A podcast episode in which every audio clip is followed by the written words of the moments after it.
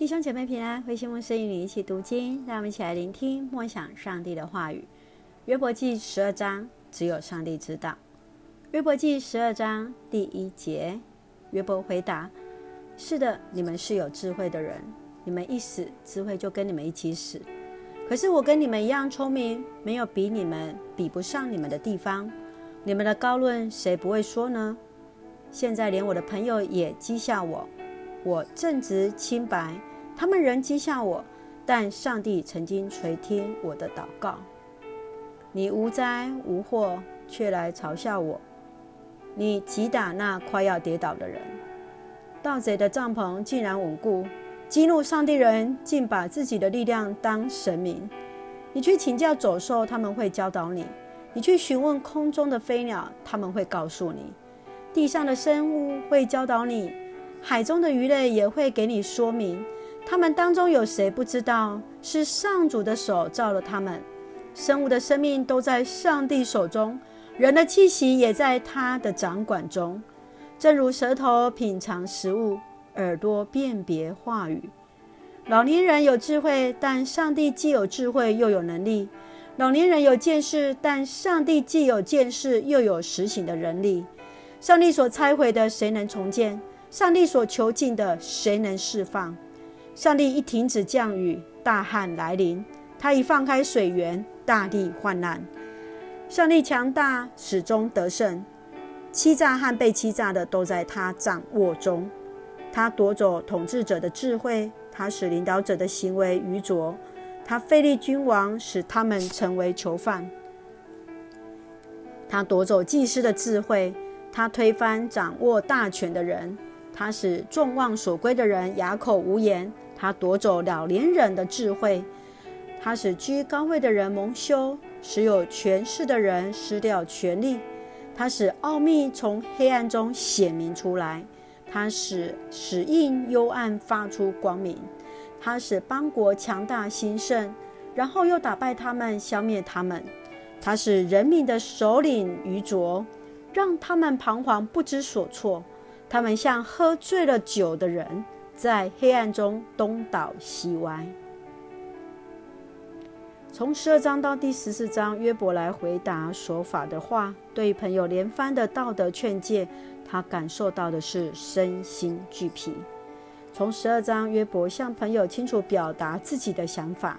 从第一节到第十一节，约伯毫不客气去讽刺朋友的话语没有智慧，并且他清楚知道人的有限。只有上帝才知道这一切。接续在十二节到二十五节，约伯来歌颂上帝创造的伟大。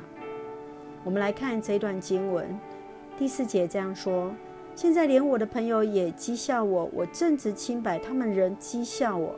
但上帝曾经垂听我的祷告。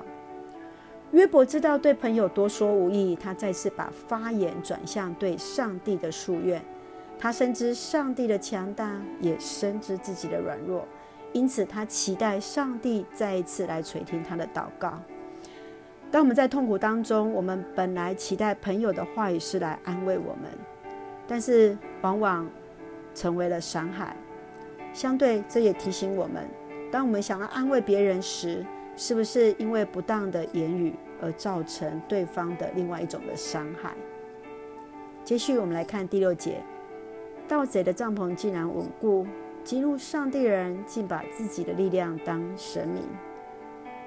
我们看见约伯朋友的高谈论调，让约伯非常的受伤。他们只想解决约伯的问题，到头来不过把自己当作神明一样，不曾在痛苦，不曾失败，很容易说的口沫横飞而不切实际。想想我们自己是否在安慰人的过程当中，无意之间把自己的力量当作是神明，把自己的话语当作是权柄呢？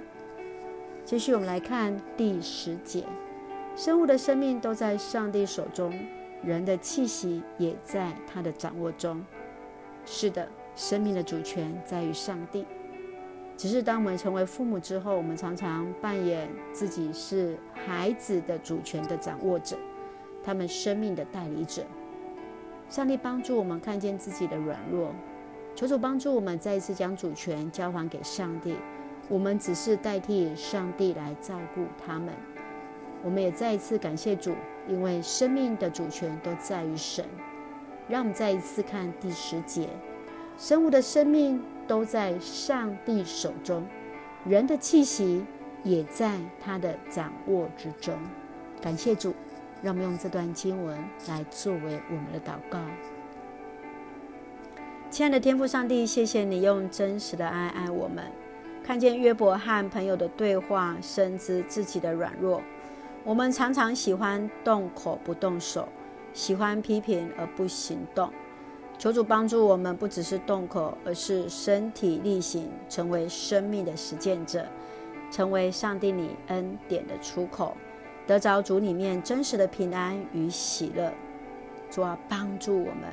帮助我们成为你恩典的出口，恩待保守我们的弟兄姐妹身体健壮，灵魂兴盛。特别我们开始一群年轻人来接受疫苗的过程，一切平安。愿主赐下平安喜乐，在我们所爱的台湾，在我们所爱的国家。谢谢主恩待我们，感谢祷告是奉靠主耶稣的圣名求，阿门。亲爱的弟兄姐妹，愿上帝的平安与我们同在。再一次将我们的生命的主权交在主的手里，我们也确信我们的生命、我们的气息都在他的掌握之中。感谢主，上帝的恩典够用，弟兄姐妹平安。